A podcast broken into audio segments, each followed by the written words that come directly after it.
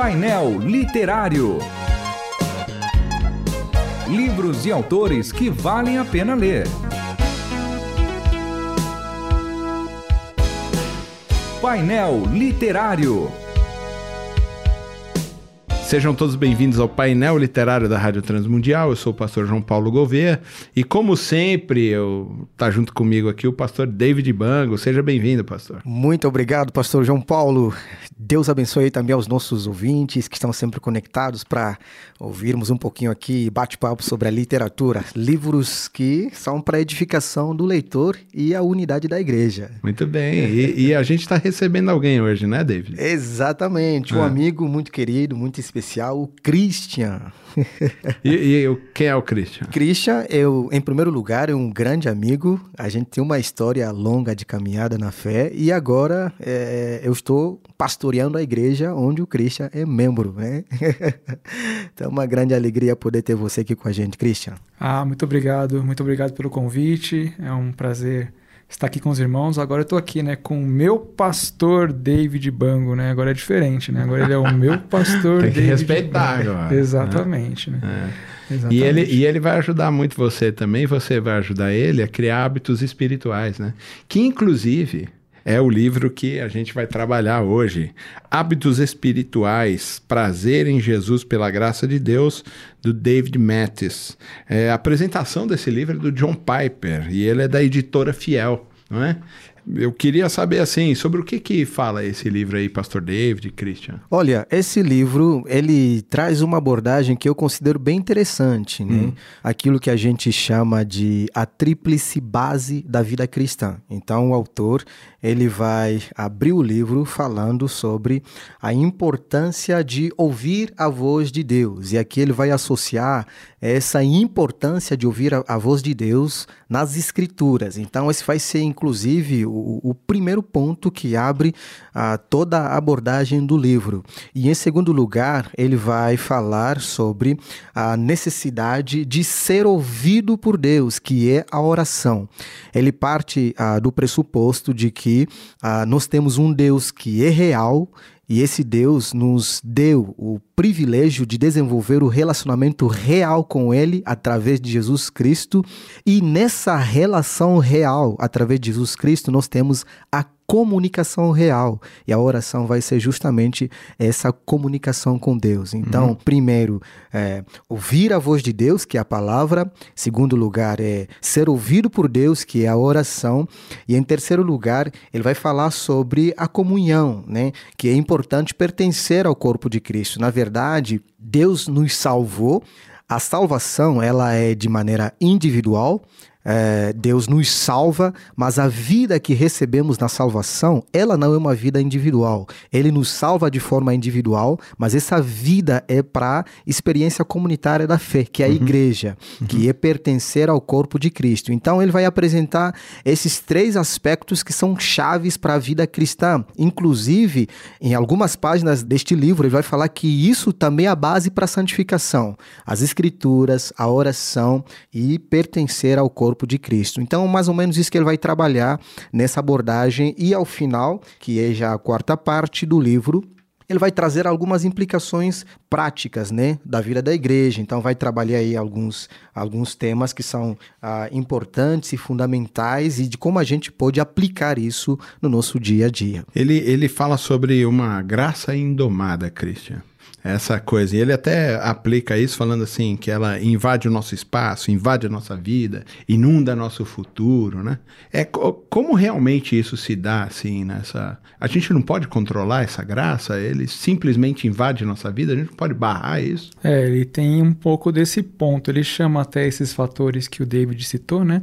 De meios de graça, né? É assim que ele coloca no livro, né? E fala então em relação a essa graça indomável de Deus que sobrepõe a, a nossa necessidade, né? Aquilo que nós necessitamos, né? Então ele fala sobre esses meios de graça que ele explica a respeito do que ela é, em relação à sua palavra, em relação à oração, em relação à, à vida comunitária, o meio ao qual Deus pode nos abençoar ele vai falar que a gente tem um pouco de controle, vai fazer até uma ilustração que esse meio de graça é como se fosse a questão de uma torneira, que ela vem para abundar e a gente tem o controle de abrir e fechar. Né, ele dá essa ilustração. Então, o quanto a gente pode ser inundado, a gente controla isso com, a nossa, com os nossos hábitos que nós temos de relação com Deus. Então, esses hábitos são meio de graça. Exatamente. Mas não meio de maneira assim, sei lá, platônica, uhum. alguma coisa nesse sentido. Meio como o transporte que ele usa para fazer isso. Era como é, eu pegar um busão, né? E ir até algum lugar. Quer dizer, esse é um meio de transporte. Então, o meio que a graça usa, a maneira como a graça chega até nós, ela vem por intermédio, é como se os hábitos fossem o, o, transporte que eu estou usando, ou trem, ou ônibus, alguma coisa. É disso que ele está falando? Sim, sim. Uma coisa que ele faz aqui, que eu acho bem interessante, é que ele aproxima tanto a teologia, ainda que seja uma teologia simples, né, um livro mais devocional, uhum. mas ele aproxima essa realidade, esse conhecimento que nós temos para a nossa experiência prática, para o nosso cotidiano. Ou seja, os cristãos precisam desenvolver essa vida, essa prática é, de forma completa, de forma total. É algo contínuo. Então, ouvir a voz de Deus, ou seja, conhecer a Deus através das Escrituras, não é uma atividade acabada. Ninguém pode dizer, eu já conheci Deus o suficiente, ponto. É, é, é, é algo contínuo. Então a gente continua conhecendo a Deus e a gente continuará conhecendo a Deus. E para tal é necessário desenvolver hábito de leitura, de oração, justamente porque é uma ação contínua. Ninguém pode dizer que, olha, eu cessei a minha tarefa do conhecimento de Deus. Então, essa, essa, esses hábitos são justamente esses aspectos que ele chama atenção para a nossa vida prática, do dia a dia, do cotidiano. Quando a gente fala assim, ah, você tem que desenvolver hábitos uhum. saudáveis, uhum. né, para alcançar a graça ou para alcançar a salvação, alguma coisa assim.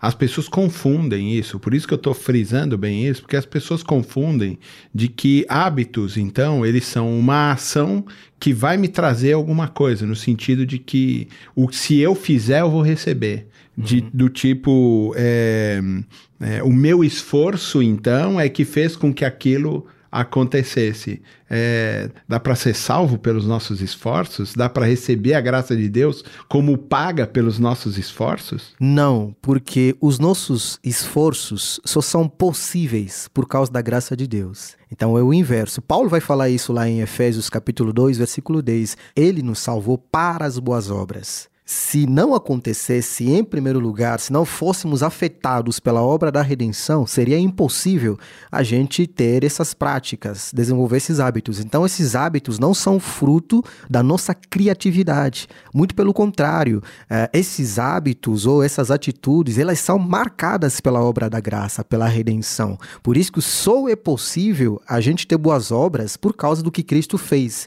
Tá? Então, as boas obras, elas não, não, não estão antes da obra da redenção. Elas só é possível por causa da obra da redenção. Por isso que, quando a gente faz uma coisa boa, a gente tem que dizer, obrigado, Senhor, porque se não fosse o Senhor, eu não conseguiria fazer. Se, vocês me corrigem se eu estiver errado, né? Uhum. Mas parece, então, o que ele está falando, o que vocês estão interpretando, o que o David Matthews está falando, é que ah, os hábitos Deus vai usar o hábito para fazer com que a graça chegue até a gente.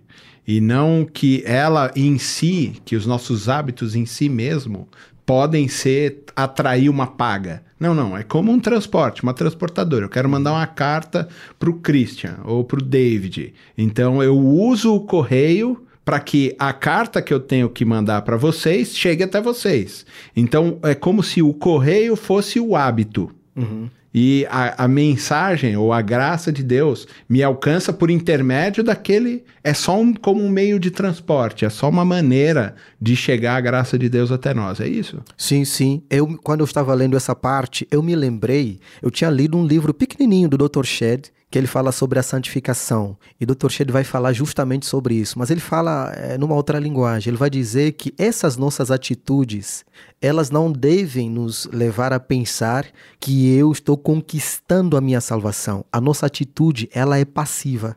E ele vai falar isso justamente dentro do aspecto da santificação. A santificação é um esforço, a gente tem que se esforçar para buscar a santificação. Só que a nossa atitude, o ato de buscar a santificação, ela é passiva. Por quê? Porque é Deus quem nos santifica. Mas é necessário nós reagirmos à sua palavra. Então, quando a gente reage à palavra, a gente vai buscar, vai desenvolver esses hábitos. E é interessante também que cada esse meio de graça que ele fala, né?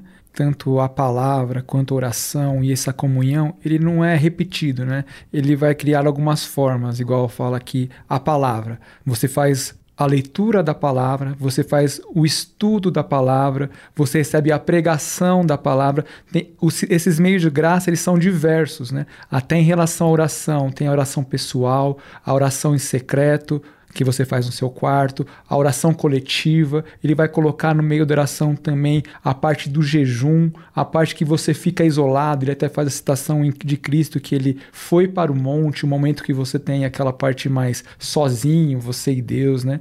E na parte comunitária tem uma parte mais ampla, né? Você fazer oração com a comunidade, você fazer parte do povo, né? E participar das bênçãos de Deus em relação à a, a ceia, em relação ao batismo, que são coisas que, que, são colocadas para a igreja, coisas comunitárias. Então são, são meios de graça que Deus está nos dando, né? E isso ele resume e coloca, né, ponto a ponto no livro também. Muito bem. O livro Hábitos Espirituais, Prazer em Jesus pela Graça Diária, de David Metz, apresentação do John Piper, da editora Fiel. Você pode encontrar esse livro lá no site da editora Fiel não é? na loja lá virtual da editora Fiel e nas melhores livrarias e na Amazon, sei lá onde mais, né? Você pode adquirir um livro muito bom, muito legal de ler e ele vai falar exatamente isso, de que Deus usa os nossos hábitos para fazer com que nós sejamos encontrados pela graça maravilhosa de Deus. Amém. Muito obrigado, Christian. Muito obrigado, Pastor David, mais uma vez. Amém. E a gente se vê a semana que vem. Tchau, tchau. Você ouviu Painel Literário. Produção e apresentação: João Paulo Gouveia. Realização: Transmundial.